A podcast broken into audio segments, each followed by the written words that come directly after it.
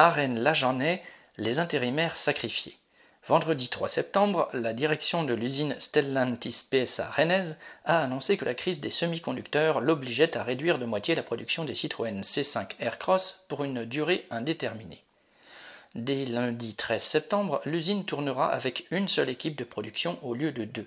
Seule l'équipe du matin sera maintenue.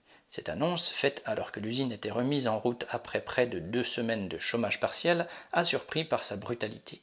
Les intérimaires, qui sont encore plus d'une centaine, seront tous licenciés et les quelques dizaines d'ouvriers de l'usine Alfa Romeo de Cassino, qui venaient renforcer les équipes depuis le début de l'été, seront renvoyés en Italie.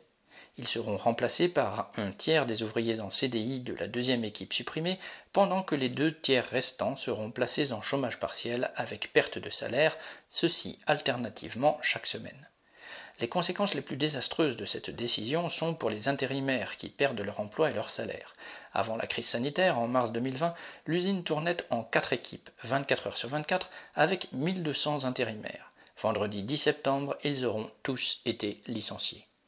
Malgré la baisse de la production, les cadences n'ont pas baissé. La production horaire est en constante augmentation. Début 2020, 26 véhicules sortaient de chaîne toutes les heures. Aujourd'hui, c'est 28,5 et à partir de la semaine suivante, ce sera 29 véhicules à l'heure.